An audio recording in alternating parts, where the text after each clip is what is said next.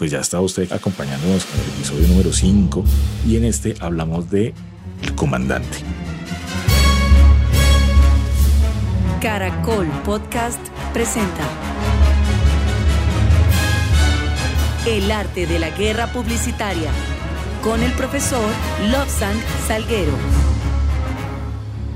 Buenos días, buenas tardes, buenas noches. Mi nombre es Lobsang Salguero y esto es El arte de la guerra publicitaria, un podcast de Caracol en el cual, utilizando con todo el respeto del mundo, con un libro de 25 siglos, utilizando el arte de la guerra de Sun Tzu, comandante, general, un gran, gran, gran militar chino, tomamos algunos consejos que él daba, contaba un poco cómo hizo para ganar tantas batallas y sobre todo para cuidar su ejército, porque finalmente lo que hace un buen directivo, un buen líder en el campo militar es cuidar a su gente.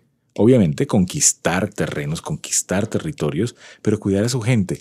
Una cosa que él decía o dice en su libro de las que creo que es más impactante, sobre todo entendiendo que esto es un libro que, hombre, consultó Napoleón, consultó Churchill, que los grandes estrategas militares de la historia consultaron este libro y una de las cosas que él más, más énfasis hace es la guerra que mejor se gana es la que no se lucha. Episodio 5 el comandante. Cuando usted está en un, en un mercado complejo, ya sabe que tiene que entrar a combatir a su competencia. Lo que nos dice Sun Tzu es la mejor manera de ganar esta contienda es no lucharla. No, no quiere decir rendirse. De lo que nos está hablando es que hay que ser muy analítico con lo que está pasando al otro lado, que es un poco lo que vamos a hablar hoy, en este episodio, que ser muy analítico con lo que está pasando al otro lado como para poder hacer los movimientos justos y no tener que entrar en la contienda, porque es que en el caso, digamos, del campo militar, la contienda implica muertos, sangre, en fin, pérdidas, digamos, como físicas y tal.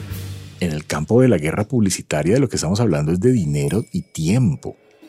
Y eso es un factor muy, muy complejo. Miren, hay casos como, por ejemplo, por ejemplo, la gente de Pepsi lanzó una, una gaseosa, una versión que era, le llamaban cristal. Y era una, una versión transparente.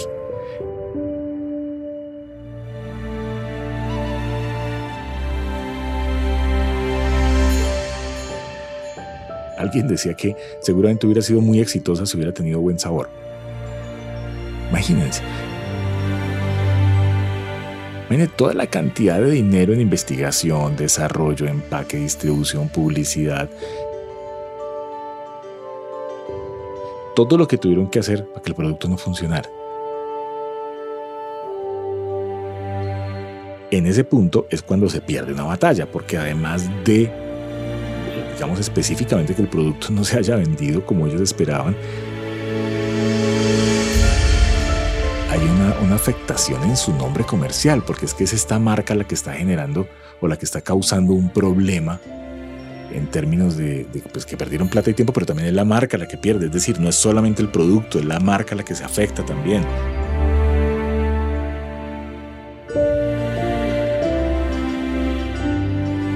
Es como cuando tenemos, no sé, el tío, el tío díscolo, el tío loco en la familia, el tío que se emborracha y hace vainas malas el tío que cogieron haciendo cosas que no tenía que hacer, ese tío lleva nuestro apellido.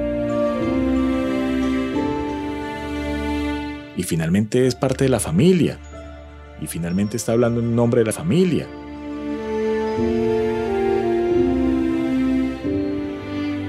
Cuando usted saca un producto y ese producto no funciona por la razón que sea, pues también la familia, que es la marca principal, sufre.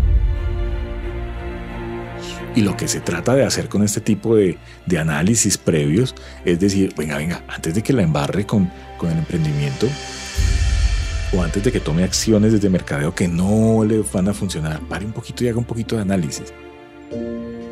Yo creo que muchos tenemos la tendencia a ser carro locos y eso vamos para adelante. No sea tan carro loco. Y es muy latino, ¿no? Muy, muy latino. Yo hoy les estoy hablando desde Cali y en Cali somos también, vamos para adelante y somos emprendedores y somos fuertes y somos duros en los que hacemos y chin, chin, chin, no la creemos y arrancamos. Y por allá a la vuelta de un año, dos años, trin. ¿Por qué? Pues porque no se hizo una planeación. Tenemos la tendencia, también porque somos una cultura muy joven, tenemos la tendencia a creer que es el esfuerzo lo que nos tienen que evaluar, no el resultado. Yo no sé si ustedes recuerdan en el colegio muchas veces uno llegaba con la tarea, vea, profe, que mi la tarea. Y entregaba la tarea y el profesor decía, no, no, no, pero la tarea te quedó mal. Si viera todo lo que me esforcé. Ah, venga, profe, colabóreme, que es que yo usted viera todo lo que me esforcé, trasnoché y ta, ta, ta. Ayúdeme con la nota. Finalmente, pues, a ver, había profesores alcahuetas, pero realmente eh, lo que te califican es el resultado, no el esfuerzo, no el proceso. Entonces sí es muy importante que en ese proceso hagamos una planeación previa. Eso es lo que busca este podcast. Eso es lo que busca este podcast, darle a usted herramientas para que, bien sea que usted sea emprendedor o que esté metido en, metido en temas de mercadeo, de publicidad, o que ya haga parte de una compañía un poco más grande, tenga algunas herramientas que no soy yo, Lobsan Salguero, el que, que la está inventando, sacándolas de un sombrero, sino que pues es, es un personaje que tiene 25 siglos de antigüedad su libro y que pues que ha sobrevivido y es un referente. Alguna cosa tendremos que aprender. Algo realmente en este podcast no buscamos soluciones mágicas. Aquí lo que buscamos es hablar del arte de la guerra publicitaria y hoy específicamente, en este episodio, vamos a hablar de el cuarto factor. De los cinco factores que plantea Sun Tzu, vamos a hablar del cuarto factor. El cuarto factor es importantísimo. Todos son muy importantes, pero es que este factor habla del valor humano. Porque nosotros hemos venido hablando de eh, la doctrina, que pues habla como de la lealtad y de los liderazgos. Hablamos de el tiempo, que originalmente se llama el cielo. El equilibrio, el yin yang, hay un tiempo para recoger, otro tiempo para cosechar, otro tiempo para sembrar. Hablamos de la tierra o el terreno o el territorio, de lo que hablamos en el episodio anterior y en este hablamos de el comandante. El que comanda, comanda. Si ven que la palabra de hecho ya nos está contando cosas, no es el comandante, no es el que manda solito, es que el comanda. Es como un mandato en compañía. Entonces lo que nos dice Sun Tzu en este punto sobre los comandantes o los líderes es que el líder debería corresponder a cinco virtudes que son muy importantes para los chinos desde siempre. Y cuando uno habla desde siempre, en el caso de los chinos, esa vaina realmente es antigua, eso por allá, lejísimos. Pues si el libro, calculen un poco, si el libro está escrito en el siglo V antes de Cristo, ¿sí?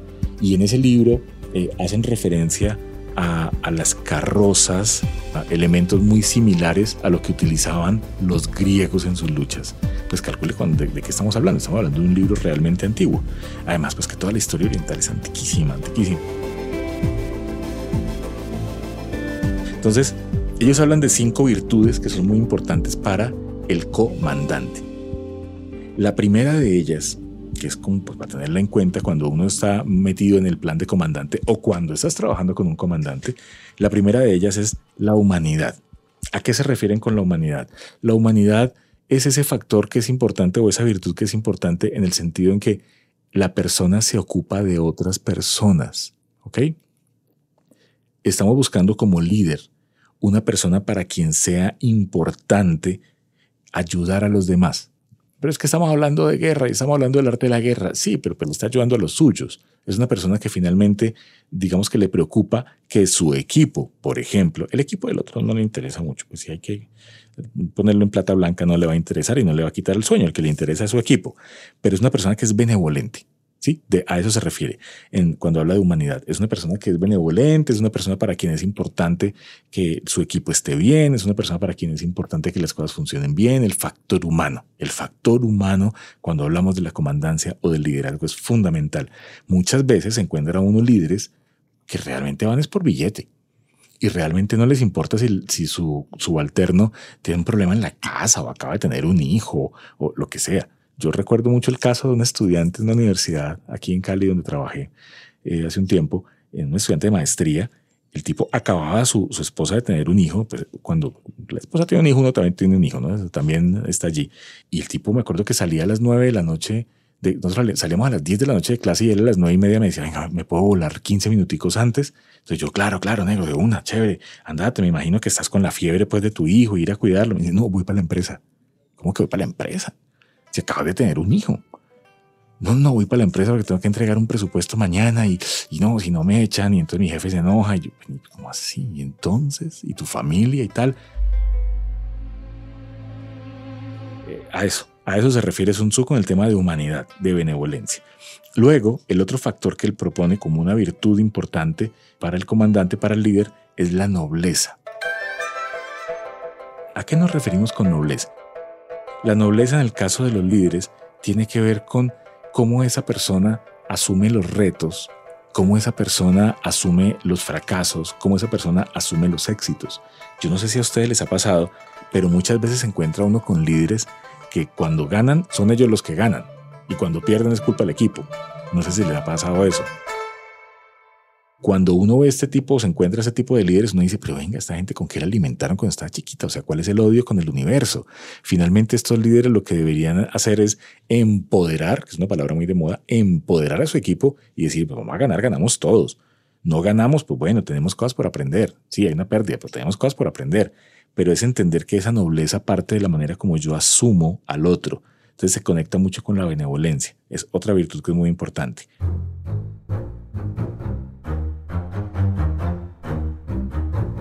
Otra virtud a la cual nos, hace referencia eh, Sun Tzu en este cuarto factor es el autorrespeto el autocontrol. ¿Por qué?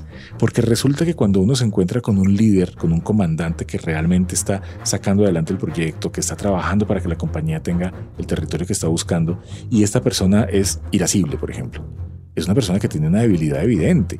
¿Por qué? Porque es que cuando le saquen la piedra, por alguna razón se va a descomponer, no va a tener la cabeza fría para tomar decisiones y en el campo de batalla, que es el territorio al cual estamos queriendo llegar, que son los consumidores, pues si yo no tengo la cabeza fría, ¿cómo tomo decisiones? Una de las cosas que pasa en publicidad y en mercadeo es que hay muchísimo dinero de por medio. Pues porque es que un, comercial al aire vale un poco de plata, ¿sí? Un aviso en un periódico vale muchísimo dinero. Y entonces, imagínese una persona que tiene a cargo un presupuesto de estos de miles de millones de pesos o de dólares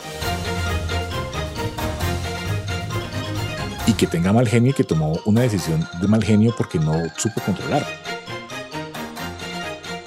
Imagínense la, afectación que esto puede tener. Entonces, primero que todo, autocontrol. Buscamos que el líder, que el comandante tenga autocontrol, que es una persona con madurez emocional, pero que adicionalmente a eso tenga autorrespeto.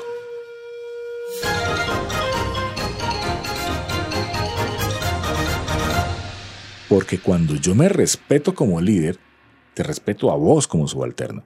¿Sí? ¿Por qué? Porque es que finalmente yo no puedo darle a los demás lo que yo no soy. Si yo soy un líder que se cuida, que está pendiente, miren, yo recuerdo alguna vez un jefe que tuve en una empresa hace muchos años, eh, este jefe nos invitaba, el plan de él era el fin de semana, bueno muchachos, ¿qué van a hacer? ¿Tienen alguna cosa? Miren, aquí hay unos pases para que se vayan para una finca, es una finca chévere de recreo, pueden ir con familia, con la novia, con los amigos, con los hijos, frescos, vayan, pásenla rico vea que llegaron unas boletas para un concierto a la gerencia y la gerencia nos va a regalar unas boletas a todos para ir al concierto. ¿Quién quiere ir? Tú, tú, tú, tú, tú. Ese tipo de bonificaciones hacen que finalmente el cariño y ese autorrespeto se proyecte a los demás. Y cuando usted lo tratan bonito, usted trabaja bonito. Cuando usted lo tratan feo, pues usted trabaja media marcha y trabaja solo por la plata, solo por el dinero. Que es un tema que vamos a ver un poco más adelante cuando hablemos de método y disciplina digamos, la manera eh, en la que yo recompenso a mi equipo tiene que ver con su desempeño. Ahora, imagínense que usted está metido en el tema de publicidad y mercadeo, que es de lo que estamos hablando en, en, este podcast, en el arte de la guerra publicitaria, y usted tiene un equipo creativo que finalmente es la base con la que está trabajando y está desmotivado. ¿Cómo puede usted imaginarse un diseñador gráfico desmotivado? Imagínese lo que puede producir. Ahora, imagínese el ejecutivo de cuentas que tiene relación directa con el consumidor, con su cliente, pues, que está desmotivado y que no lo quiere a usted. O sea, ¿cómo va a defender una idea o cómo va a defender un proyecto si no está enamorado de lo que usted representa como compañía? Porque finalmente usted está representando a la compañía y su alta línea jerárquica. Entonces también hay que ser un poco, digamos, como muy consciente de cuál es la afectación que hay en mis subalternos cuando yo soy una persona que no tiene control o que no se respeta o que no respeta al otro.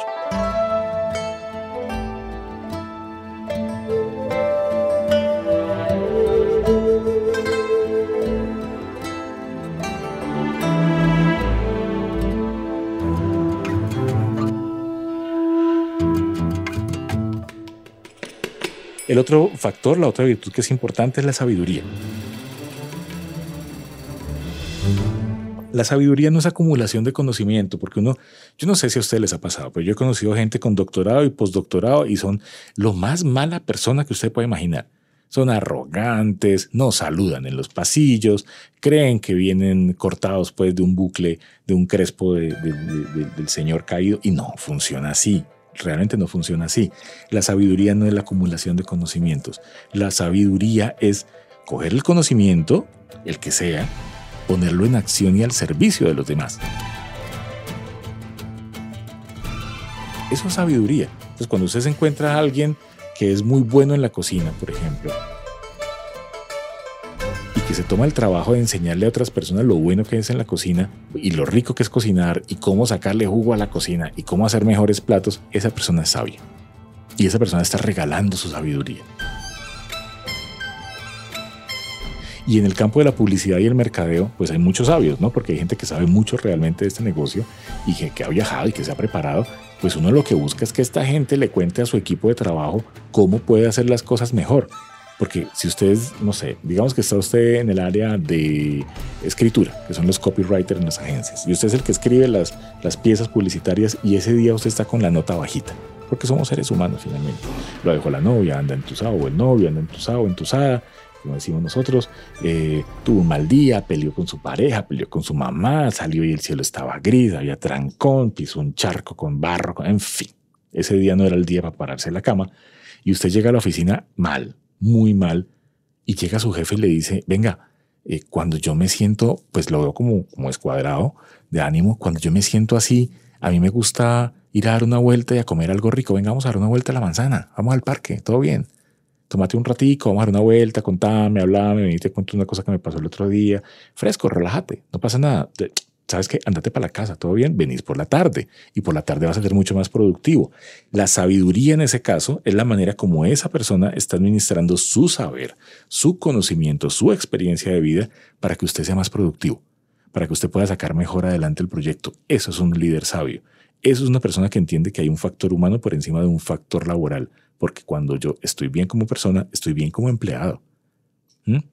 Y si estamos hablando de la guerra publicitaria, uno necesita una tropa que esté muy alineada, muy, muy bien parada y que además esté inspirada todo el tiempo, porque es que uno en publicidad y mercadeo no puede decir, hoy, es que hoy no estoy creativo. Bueno, pues mira a ver cómo se va a volver creativo. Venga, camellemos entre todos para que todos seamos muy creativos.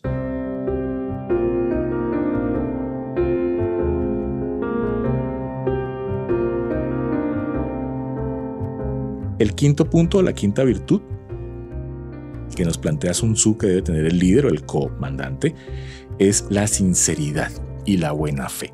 Es decir, esa vaina de yo te digo las cosas, discúlpame si te ofendo, pero te quiero decir algo, esa vaina ya de, entrada es una ofensa. O sea, qué pena que te voy a, voy a ser sincero y te voy a decir una cosa, tu trabajo es un asco. Discúlpame, ya lo mataste ya mataste la idea y mataste a la persona. Ahí no hay, eso, no lo tapa una curita. Curitas para el corazón partido, dijo Alejandro Sanz. Ahí no funciona. Ya entraste muy mal. Entonces, sinceridad, pero bonito. O sea, haga los comentarios, pero bonito. Trata a la gente, pues, sea correcto con las cosas y hable de las cosas que tiene que hablar, pero bonito. Hágalo de buena fe. La buena fe se devuelve y la buena fe se convierte en buenas ideas y en buenas estrategias y esa vaina se convierte en facturación y yo creo que usted y yo que estamos en este negocio, que nos gusta el tema publicitario y que vivimos de él, lo que buscamos es eso, que al final las ideas pasen por ser benevolentes, humanas, nobles, que tengan autorrespeto, autocontrol, que proyecten sabiduría y que sobre todo sean sinceras y de muy buena fe. ¿Ok?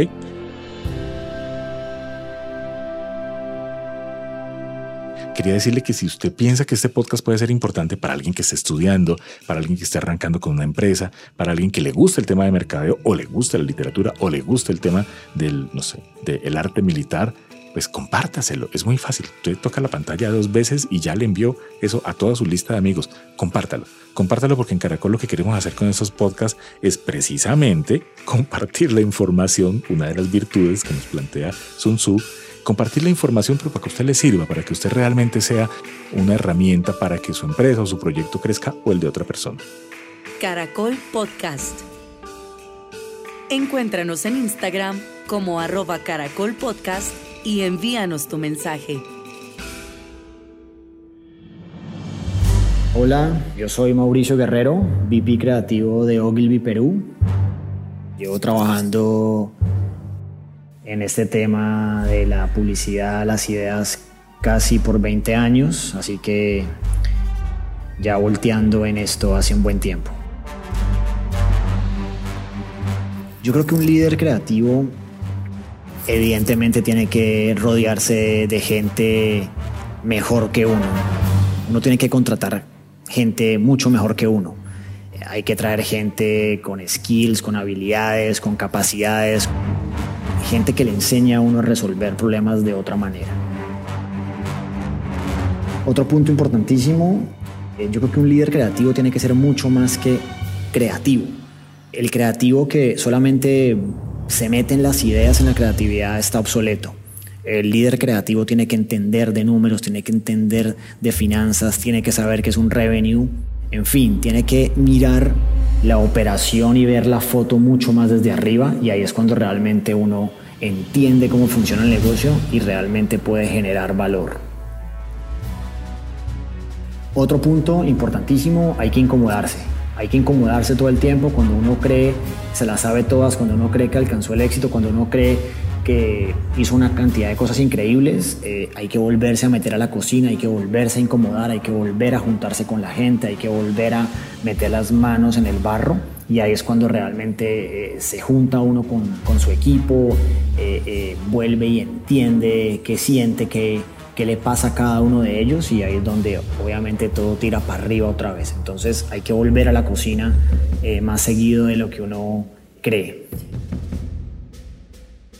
Y último punto, algo en lo que creo mucho, es que hay que ser buena persona, más allá de líder creativo o, en lo que uno trabaje, pero pues sobre todo en este tema donde las personas son tan importantes, hay que ser un buen tipo. Si uno es un buen tipo, si uno es una buena persona, es mucho más fácil que las cosas se den. Nuestro mayor activo son las personas, así que hay que tratarlas bien, hay que ser una, una buena persona y de ahí en adelante todo seguramente sale mejor. Eh, espero que les sirva para algo mi respuesta y les mando un abrazo. Mi nombre es Lobsan Salguero. Esto fue El Arte de la Guerra Publicitaria, un podcast de Caracol. Lo estamos emitiendo desde Cali y bueno, nada, fue un placer estar con ustedes este ratico y allí nos seguimos encontrando. Nos escuchamos en el próximo episodio. Chao. El Arte de la Guerra Publicitaria. Caracol Podcast.